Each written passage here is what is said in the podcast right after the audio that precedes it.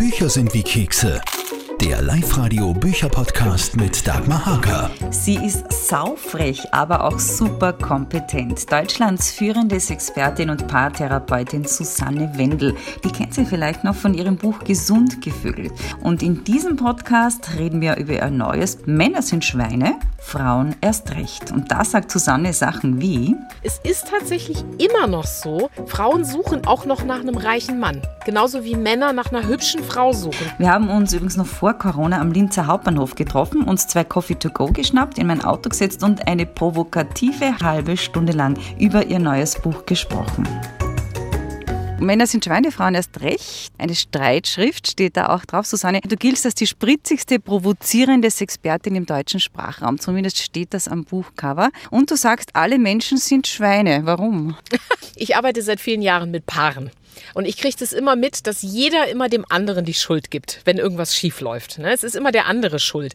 Und interessant ist, wenn man dann mit zwei Leuten arbeitet, wo dann beide schuld sind, könnte man ja auch mal sagen, jeder guckt jetzt mal bei sich, ne? was er oder sie dann so treibt. Und das wird dann interessant. Wenn das nämlich Menschen lernen, dass sie bei sich selber mal gucken, dann kommt auf einmal eine ganz neue Dynamik und auch unter Umständen wieder eine ganz neue Liebe in eine Beziehung. Okay, wenn man das Buch jetzt so auf den ersten Blick, es ist natürlich sehr provokativ. Von ja. Der, ja. ja soll es auch sein. Soll es auch sein. bewusst. Kann man auch vorstellen, dass da Kritik kommt zu Geschlechterstereotype, dass jemand sagt, lauter Klischees oder so. Was sagst du da drauf? Ja, es sind Klischees. Nur der Punkt ist, an jedem Klischee ist ja auch irgendwas dran. Fakt ist, es gibt nun mal Männer und Frauen und die haben tatsächlich tendenziell ein etwas unterschiedliches Verhalten. Sagen wir mal, sagen wir es mal ganz vorsichtig. Und in Beziehungen zeigt sich das halt sehr deutlich. Also Männer haben dann mehr so dieses äh, etwas aggressive, äh, plumpe, eher gewaltbereit, sexistisch, so das ist so dieses männliche eher. Und Frauen, ja, was sind denn eigentlich Frauen? Ne? Über Frauen haben wir sowas irgendwie gar nicht. Wir denken dann immer, Frauen sind eigentlich harmlos oder nett oder irgendwie die Opfer. Und damit möchte ich mal aufräumen, weil wir Frauen sind auch fies und gemein. Wir sind halt raffiniert. Das ist dann halt besser versteckt, was wir machen. Also Männer sind anders Schwein als Frauen. Ja, definitiv, ja. Und darum geht es in diesem Buch. Also was, sind da eigentlich die Unterschiede? Und äh, das geht tatsächlich über viele Bereiche auch. Also ich habe äh, mich äh, mit, mit Perversionen beschäftigt bei Männern und Frauen. Ich habe mich mit, mit Verbrechen beschäftigt. Bin da auf ganz interessante Dinge gekommen. Ich sag mal so, es gibt so einen gemeinsamen Nenner. Und der gemeinsame Nenner ist tatsächlich, Frauen sind eher hintenrum. gemein auf einer psychischen Ebene. Ja, also wo Männer eher so auch vielleicht die körperliche Gewalt haben, sind Frauen eher manipulativ. Und das ist also sehr, sehr spannend, da mal ein bisschen tiefer reinzugucken, was das dann auch für Implikationen hat, für Beziehungen, aber letztlich dann auch für unsere ganzen Gesellschaftssysteme. Denn wir Frauen wollen ja eigentlich die Gleichberechtigung. Und deshalb sage ich immer, okay, wenn wir Gleichberechtigung wollen, dann doch mal richtig. Dann können wir ja auch mal gucken, wo sind denn vielleicht auch äh, weibliche Schattenseiten. Ja, absolut. Schauen wir uns das Buch einfach von vorne nach hinten ein bisschen durch. Da kommen ein paar Aussagen vor, die ich jetzt fragen möchte, wie du das siehst. Äh, da steht zum Beispiel die Behauptung, dass Männer in den Augen vieler Frauen immer alles falsch machen, haben sie sich absolut selbst zuzuschreiben. Und du sprichst da auch von Patriarchats-Gorilla-Affentheater zum Beispiel. Ja, diesen Ausdruck, den hat meine Mentorin, die Sonja Becker, mal benutzt, weil Männer tatsächlich ja manchmal so dieses Brimborium und dieses Wir sind die Tollsten und schlagen uns alle so auf die Brust, so sind ja Männer ein bisschen, ne, untereinander. Und das ist für mich dann total, ist das ein Affentheater. Frauen haben dann oft eher so, dass sie auch mal hinter Sachen gucken, wo dann Männer gleich, ich bin der Obercoolste. genau, das war dann dieser Begriff. Was ist Mansplaining? Ja, Mansplaining, das ist wie Explaining, also erklären, aber Mansplaining, also der Mann erklärt, das ist, wenn der Mann einer Frau etwas erklärt, wovon die Frau erwiesenermaßen mehr Ahnung hat. Und dieser Begriff ist entstanden äh, in Amerika. Eine Schriftstellerin hat ihn geprägt, nachdem sie mit einem Mann diskutiert hat, der ihr erklären wollte, was genau in ihrem Buch drin steht und wie sie das zu interpretieren hat. Und er hat es gar nicht geschnallt, dass sie das geschrieben hat, das Buch. und ich glaube, das kennt auch jede Frau, dass Männer uns immer irgendwie alles Mögliche erklären wollen, als wären sie eben die Oberhelden. Also das ist was, was mich auch immer wieder aufregt, muss ich ganz ehrlich sagen. Ich bin selber auch schlau. Aber du selbst auch Frauen können selber ziemliche Drecksschleudern sein. Haben wir ein bisschen schon angeschnitten. Warum? Ja, Dreckschleudern sind Frauen oft, wenn sie über andere Frauen reden. Also, ne, wenn man so mit Freundinnen so zusammensitzt und wenn die dann anfangen, über andere zu lästern. Aber leider oft auch, wenn Frauen über ihre eigenen Männer reden. Also, das muss ich sagen, seit ich da mal ein bisschen bewusster hinhöre, bin ich manchmal erschrocken. Also, wie Frauen zum Beispiel untereinander darüber reden, wie Männer so im Bett sind oder so, ne? Also ihre eigenen Männer. Oder viele sind ja heute so, oder Frau ist dann so frei und lebt sich sexuell aus und so. Und der Mann so zu Hause, der kriegt es ja dann irgendwie nicht auf die Reihe. Deshalb braucht man ja dann jetzt mehrere. Das finde ich sehr abfällig und sehr fies, muss ich ganz ehrlich sagen. Also Frauen können wirklich sehr, sehr, sehr gemein sein wenn es ums Reden geht. Und das fällt ihnen aber selber überhaupt nicht auf. Sprichst du auch von der Energiesaugerfreundin, die tickende Emotionsbombe? Ja, das ist dann die Frau, die den ganzen Tag ihren Frust in sich hineinfrisst und dann irgendwann bei irgendeiner Kleinigkeit ausflippt und dann den Mann zur Sau macht. Ich glaube, das kennen auch viele Frauen von sich, dass die so ihren Frust ansammeln und Frauen neigen dazu, mehr emotional zu sein als Männer und lassen das oft an allen anderen aus. Mhm. Also jeder kennt auch so eine Kollegin ne? Mhm. oder so eine Freundin, die dann nur am Meckern ist, am Jammern ist, der geht's immer schlecht. Und das zieht richtig auch Energie. Ne? Das machen Männer eigentlich so nicht. Also nicht in dieser Form. Mhm die behalten das eher für sich. Und das ist eigentlich sogar dann angenehm in dem Fall. Ja, ist dann immer schwierig im Umgang auch ein bisschen. Was tust du dann, gell? Ja, was tust du dann? Also, also ich, ich habe solche Freundinnen nicht mehr, tatsächlich nicht, weil ich habe da keinen Bock drauf mhm. und habe da keine Zeit zu. Weil ich würde sonst immer nur sagen, jetzt halt mal den Mund und jetzt äh, mach was Sinnvolles und hör auf rumzuheulen. Mhm. Oder ändere deine Situation, weil das Schlimme ist, dass sie dann ja auch nichts ändern. Ne? Also die wollen das ja dann. Frauen können ihr gesamtes Umfeld vergiften. Mhm. Ne? Mit schlechter Laune, mit, auch mit diesen Gemeinheiten, mit diesem schlechten Reden über andere. Nee, das ist eklig. Und das dürfen wir Frauen uns auch mal angucken, dass das auch nicht schön ist. Definitiv nicht. Warum endet Verliebtsein oft im Horror? Ja, auch ein Kapitel in meinem Buch.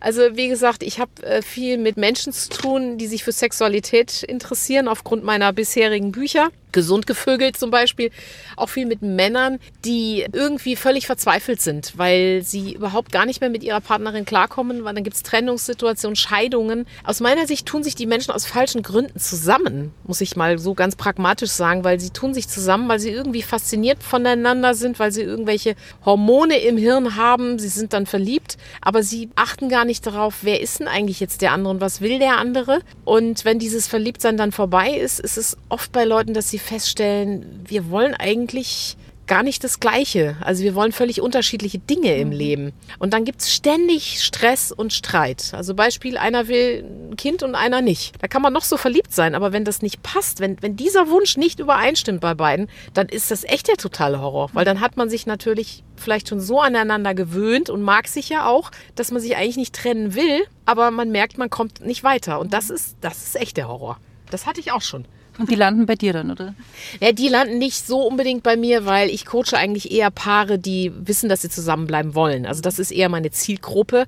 Am liebsten Paare, die auch ein Geschäft miteinander haben, Business zusammen machen. Das ist meine liebste Zielgruppe. Aber ich habe trotzdem natürlich ja mit allen möglichen Leuten zu tun, mit allen möglichen Themen. Also ich hatte auch schon Paare, denen konnte ich de facto nicht helfen, wo es dann einfach klar war, es ist besser, wenn ihr euch trennt. Mhm.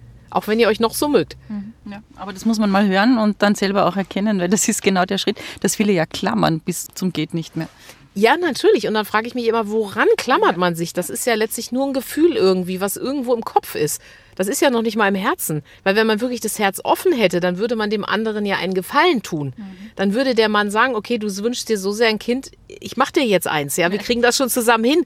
Oder die Frau würde sagen, okay, du liebst diesen Job, du willst jetzt unbedingt da und dahin ziehen und da leben. Okay, wir finden da jetzt eine Lösung. Aber die Leute haben ja nicht ihre Herzen offen, die sind nicht im Service für ihren Partner, die wollen nur für sich irgendwie das Beste rausholen. Und das ist der Horror. Mhm dass man eigentlich nur bei sich ist bei dem ganzen Ding. Generation Ich ein bisschen. Ich ja. zitiere jetzt mal Annette Louison. Das passt ein bisschen zu dem, was wir vorher gesagt haben. Geh weg mit deiner Lösung, sie wäre der Tod für mein Problem.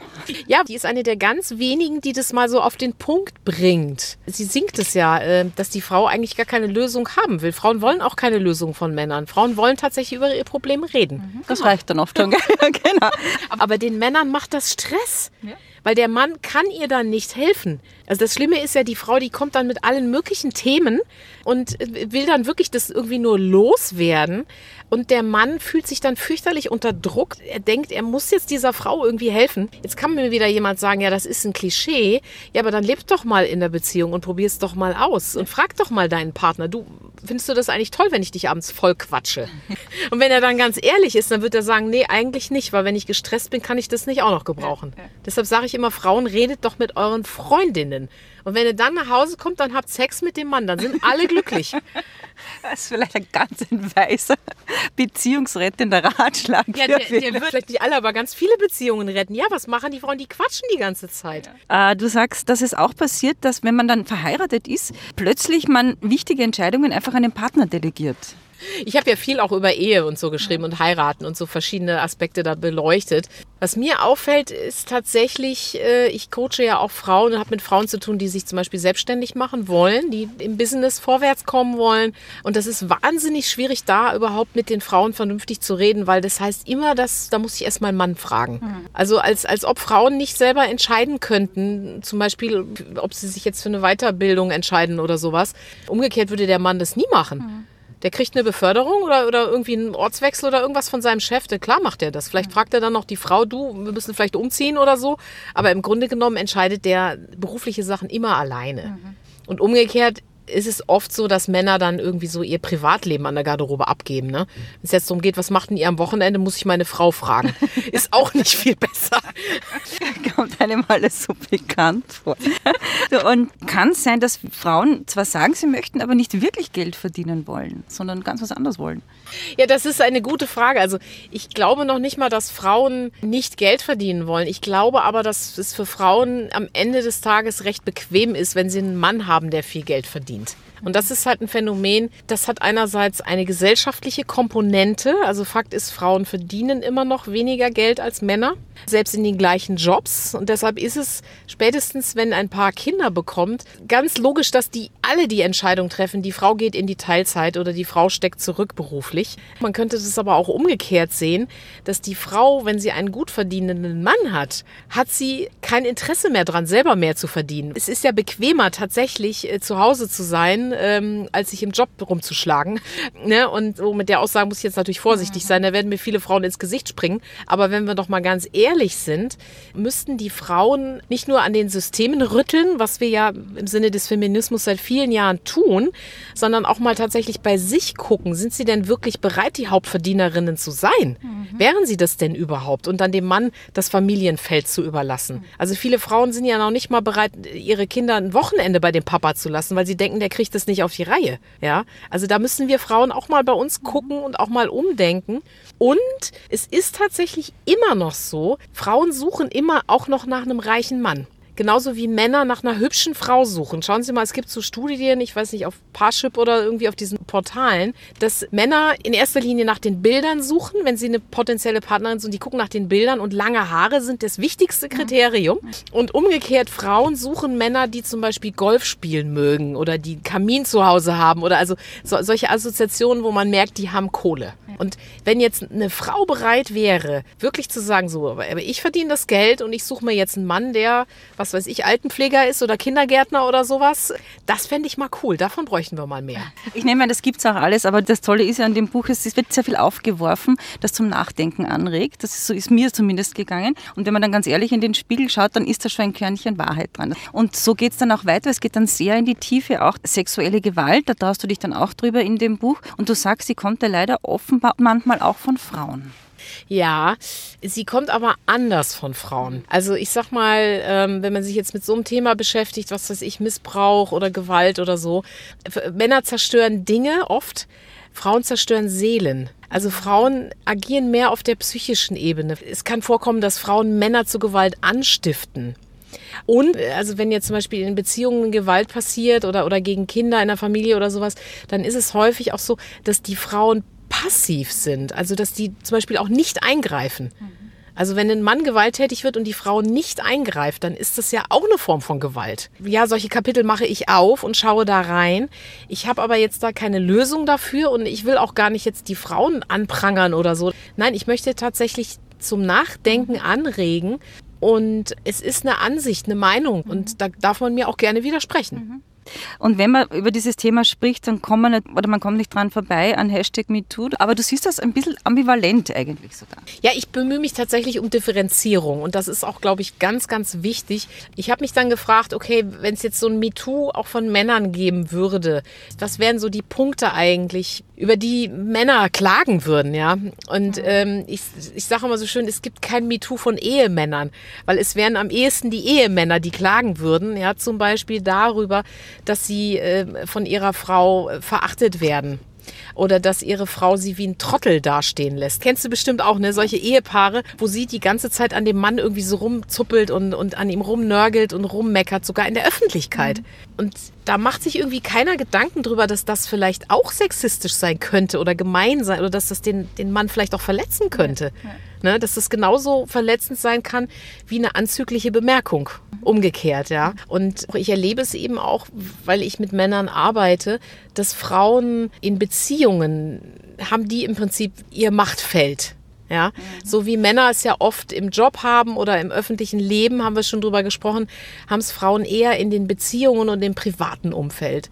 Und diese Macht nutzen Frauen manchmal natürlich auch aus. Ne? Also, dass sie dann Männer, sag mal, zum Beispiel sexuell am langen Arm verhungern lassen. Also Sexentzug, Liebesentzug, äh, das sind durchaus Maschen, die Frauen anwenden und auch nicht nur unbewusst. Also manchmal auch sehr bewusst. Ja, mhm. also wenn die Frau ihren Mann irgendwie bestrafen will, weil er irgendwas nicht gemacht hat, dann verweigert sie sich ihm. Ich finde, da dürfen wir mal drüber diskutieren, ob das nicht auch gemein ist. Ja, weil ich wehre mich dagegen, dass die Männer immer nur die blöden Ärsche sind und die Frauen so die harmlosen kleinen Prinzessinnen, weil das sind sie de facto nicht. Also wenn man da ein bisschen tiefer schaut, ich sag mal, die Beziehung ist ja so die kleinste gesellschaftliche Keimzelle.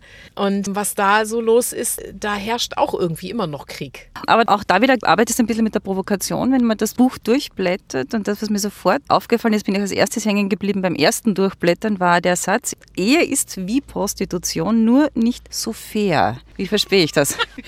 Das ist natürlich, ähm, ist das gemein und ist das ziemlich provokant. Ja, naja, der Gedanke ist ja der, wenn ein Mann zu einer Prostituierten geht, dann zahlt er ein Geld und kriegt dafür eine Dienstleistung. Also er zahlt was und er kriegt was. Und in Ehen war früher der Deal dieser Versorgerdeal. Ne? Also der Mann sorgt für das Geld, der Mann bezahlt auch dann für beide und äh, dafür kauft er sich aber im Prinzip Liebe, Sexualität, ein schönes Heim. Heute hat sich das selbstverständlich ein bisschen aufgeweicht. Heute verdienen Frauen auch Geld. Aber wenn wir mal bei diesem ursprünglichen Ehedeal bleiben, der Mann muss immer zahlen. Ganz egal, ob er jetzt Sex kriegt oder nicht. Und ich kenne so viele Beziehungen, wo dann äh, zum Teil über Jahre kein Sex mehr passiert und der Mann aber trotzdem die ganze Zeit alles zahlt. Und da denke ich mir, okay, ist das jetzt so fair? Ist das jetzt okay so? Natürlich, es geht ja nicht nur um Sex, aber trotzdem, Sex ist aber ein wichtiger Aspekt in einer Beziehung. Vor allem, wenn die Frau dann darauf besteht, dass der Mann treu sein muss. Also da muss ich ganz ehrlich sagen, dem kann ich dann nicht mehr ganz folgen. Also wenn die Frau sich verweigert und dann aber auch gleichzeitig dem Mann verbietet, dass er sich das dann woanders holt. Ich meine, hallo, Sexualität ist ein Grundbedürfnis. Und da muss man halt gucken, was man da für einen Deal am Laufen hat. Und das ist eben das. Und ich meine, Männer haben ja sowieso das Problem, dass sie immer zahlen müssen. Auch wenn es dann zum Beispiel um Scheidungen geht und so weiter, dann machen Frauen, manche Frauen gleich weiter mit den Kindern, dass sie den Männern dann die Kinder wegnehmen. Oder die Männer dürfen die Kinder dann nur noch ab und zu sehen. Aber bezahlen müssen sie dann trotzdem die ganze Zeit. Wie gesagt, ich möchte nur dieses Buch einfach ein bisschen durchgehen und diese Aspekte, die alle drinnen sind, damit sich jeder das rauszieht oder darüber nachzudenken beginnt, was ihn persönlich am meisten interessiert. Ah, und dann steht da auch drinnen, äh, dass man sich mal den Facebook-Newsfeed des Partners anschaut, weil... Ich habe es mal bei meinem Partner gemacht. Das ist jetzt mehr witzig irgendwie. Weil ich habe dann nur gesehen, sexistische Witze und nackte Frauen auf Motorrädern. Und dann habe ich gedacht, okay, gut, alles klar. Und wenn er dann mein Ding anguckt, da ist dann wie so Psycho, ne? So Sachen über, weiß ich nicht, ach, alle möglichen psychologischen Themen, Hochsensibilität, so diese ganzen weiblichen, mehr weiblichen Themen. Und das fand ich dann schon irgendwie witzig. Ja, das sind dann wieder die Klischees, aber ich sag mal, an den Klischees ist halt nun mal dummerweise was dran. Ich meine, warum haben wir so viele Schimpfwörter für dumme Männer? Ja, was weiß ich, Vollpfosten und ja. Dünnbrettbohrer und so weiter. Ja, aber für Frauen haben wir dann sowas wie fiese Schlange. Ja. Also nee, auch damit habe ich mich beschäftigt. Warum ist das? Warum hat der Volksmund solche, die, die Giftspritze oder sowas? Ne? Ja. Ne? Es kommen viele Themen vor, auch der Mütterperfektionismus oder dass Männer anders krank sind. Aber ein Aspekt ist auch noch ein faszinierender. Ich persönlich kenne ganz viele Pärchen, die sich über Parship oder Tinder kennengelernt haben. Ist das eine andere Beziehungsqualität oder wie stehst du da dazu? Wie siehst du das? Also ich kenne auch viele Beziehungen, die auch sehr erfolgreich sind, tatsächlich. Weil man muss ja irgendwie erstmal irgendwie zusammenkommen. Ne? Mhm. Der Punkt ist aber, was Tinder und Co. heutzutage mit den Menschen macht, ist, es vermittelt einem so eine Art Shopping-Mentalität. Also wenn ich jetzt bei Amazon mir irgendwas kaufe, zum Beispiel, dann kann ich das bei Nichtgefallen zurückgeben. Mhm. Da bin ich immer in so einem Testding irgendwie, ja. Und das erlebe ich halt auch bei vielen, gerade bei den jüngeren Menschen, bei Beziehungen. Die sind über eine lange Zeit in so einem Ambivalenzmodus. Das heißt, die wissen selber nicht genau, sind wir jetzt eigentlich ein Paar oder sind wir es nicht? Weil jeder so im Hinterkopf hat, vielleicht kommt noch was Besseres. Ja. Also ich war selber auch viele Jahre auf diesen Foren unterwegs und ich kenne genau dieses Gefühl von, dann trifft man sich mit einem, aber man hat eigentlich schon im Hinterkopf, der nächste Klick könnte einer sein, der irgendwie noch besser ist. Und das ist für Beziehungen tödlich. Hm. Weil da hat die Generation unserer Eltern was deutlich Besseres gehabt, nämlich so dieses, ihr heiratet jetzt und ihr seid jetzt zusammen auf Gedeih und Verderb. Und die haben sich dann in den meisten Fällen aber auch zusammengerauft. Und dieses wirklich in guten und in schlechten Tagen, das hat auch einen sehr, sehr positiven Aspekt, weil man sich dann wirklich mal auf einen Menschen einlässt. Und das Problem ist, wenn ich mich gar nicht erst auf eine Beziehung einlasse, dann kann die auch nicht gut werden. Weil eine Beziehung wächst ja dadurch, dass ich wirklich mein Herz für jemanden öffne. Das ist, sehe ich als ein echtes Problem für, für Beziehungen in der heutigen Zeit. Du warst also auf den Plattformen unterwegs erfolgreich oder wie, bist du in einer Beziehung oder wie ist das bei dir, wenn ich fragen darf? Ja, ja, ja, ich bin in der Beziehung. Ich habe auch im letzten Jahr geheiratet zum okay. zweiten Mal. Wir haben zwei Kinder und ich war über mehrere Jahre in diesem Zwischenstatus, immer in diesem, da kommt noch was Besseres. Ich hatte auch das Thema mit Ende 30, ich will noch ein Kind und hatte dann lauter Männer, die keine Kinder mehr wollten oder schon welche hatten und ähm, habe dann irgendwann mich in einer ganz wilden Aktion mit einem guten Freund verlobt. Und okay. wir sind dann zusammengezogen und haben entschieden, so, wir sind jetzt ein Paar. Darüber habe ich auch ein Buch geschrieben, über diese Geschichte, die sehr, sehr verrückt ist. Und ich habe es halt am eigenen Leibe erlebt, wie es ist, sich bedingungslos auf einen Menschen einzulassen, auch wenn ich gar nicht in ihn verliebt bin. Aber alleine diese Entscheidung, dass wir sind jetzt ein Paar und wir ziehen das jetzt durch, die hat mir extrem viel gebracht und hat mich extrem äh, tatsächlich auch ja transformiert. Deshalb glaube ich, kann ich auch mittlerweile wirklich gut Paare coachen, weil ich da wirklich alles Mögliche selber auch durch habe. Wie ist das dann heute mit der Liebe? Ja, die wächst jeden Tag. Sie wächst und gedeiht, obwohl ich immer noch mit ihm niemals und er mit mir auch nicht diese Schmetterlinge hatte. Okay. Also höchstens mal in ganz kurzen Momenten, aber es ist eine andere Art von Liebe. Es gibt auch ein Kapitel zum Thema schlechten Sex. Und es ist aber jetzt so, da kommen wir jetzt schon ein bisschen zum Schluss. Du formulierst es so, alle wollen, dass sich was ändert, aber keiner will was anders machen. Ja, wir können nur was verändern in der Welt, wenn wir bei uns selber anfangen. Mhm. Das ist halt der Punkt. Und das gilt für die gesellschaftlichen Sachen mit Gender Pay Gap, das gilt aber auch für äh, unsere Beziehungen, das gilt aber auch für die Sexualität. Also ich kann jetzt immer irgendwie darauf warten, dass dass mein Mann irgendwie besser im Bett wird oder ich kann ihm einfach beibringen, was ich will. so, also das bedeutet aber, ich muss den Mund aufmachen und ich muss darüber kommunizieren und ich muss da Sachen ausprobieren und ich muss selber auch lernfähig sein und auch offen dafür sein, dass ich vielleicht an Dingen Spaß haben könnte, über die ich im ersten Moment vielleicht noch gar nicht nachgedacht habe. Es ist ein Entwicklungsprozess und worauf ich zum Schluss sehr stark eingehe, ist wirklich dieses Ding, dass ich bei mir selber anfange, dass ich aber auch bereit bin, Feedback zuzulassen, wenn ich selber irgendwie arschig bin. Ja, also dass ich bereit bin, anzugucken, was mache ich denn selber, das dazu führt, dass mein Leben nicht so funktioniert, wie ich es will. Was ist denn mein eigener Anteil daran? Mhm. Und das machen die meisten Menschen halt nicht. Die schieben es immer auf die anderen. Ne? Mhm. Der Partner oder denn die Kinder oder die Oma oder die Politiker. ja, die, die vor allem. Das sind die Allerschlimmsten. Ne?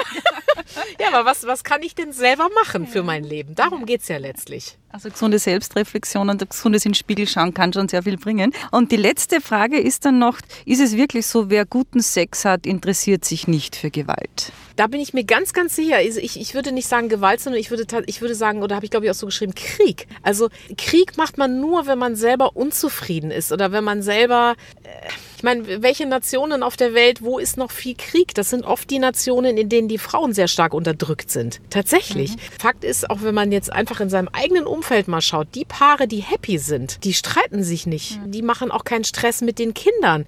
Die machen auch keinen Stress im Büro. Die sind einfach happy und leben und haben Spaß. Deshalb sage ich auch immer, es ist ganz wichtig, dass die Frauen happy sind. Wir Frauen, wir müssen dafür sorgen, dass es uns gut geht, dass wir Spaß haben, weil dann machen wir unsere Männer glücklich. Wir Frauen, wir müssen für uns sorgen und wir müssen dafür sorgen, dass es uns gut geht, denn dann verteilen wir nicht schlechte Laune, sondern Glück. Die Scheiben sind angelaufen mittlerweile, aber es war eine sehr amüsante halbe Stunde. Dankeschön. Hier drin geworden. ja, sehr, sehr gerne. Vielen Dank für, den, für das Interview. Dankeschön, sehr gut. Bücher sind wie Kekse. Der Live-Radio Bücher-Podcast mit Dagmar Hager. Susanne Wendel ist also absichtlich saufrech und diskutiert auch gerne mit euch darüber, auch über ihre Aussage. Ich bin überzeugt davon, dass jeder Mensch und jedes Paar ein erfülltes Sexleben haben kann. Ihr neues Buch Männer sind Schweine, Frauen erst recht ist im Goldeck Verlag erschienen und die Webseite www.susanne-wendel.de. Den nächsten Buch-Podcast gibt es dann wieder in drei Wochen. Eure Dagmar, bleibt's gesund.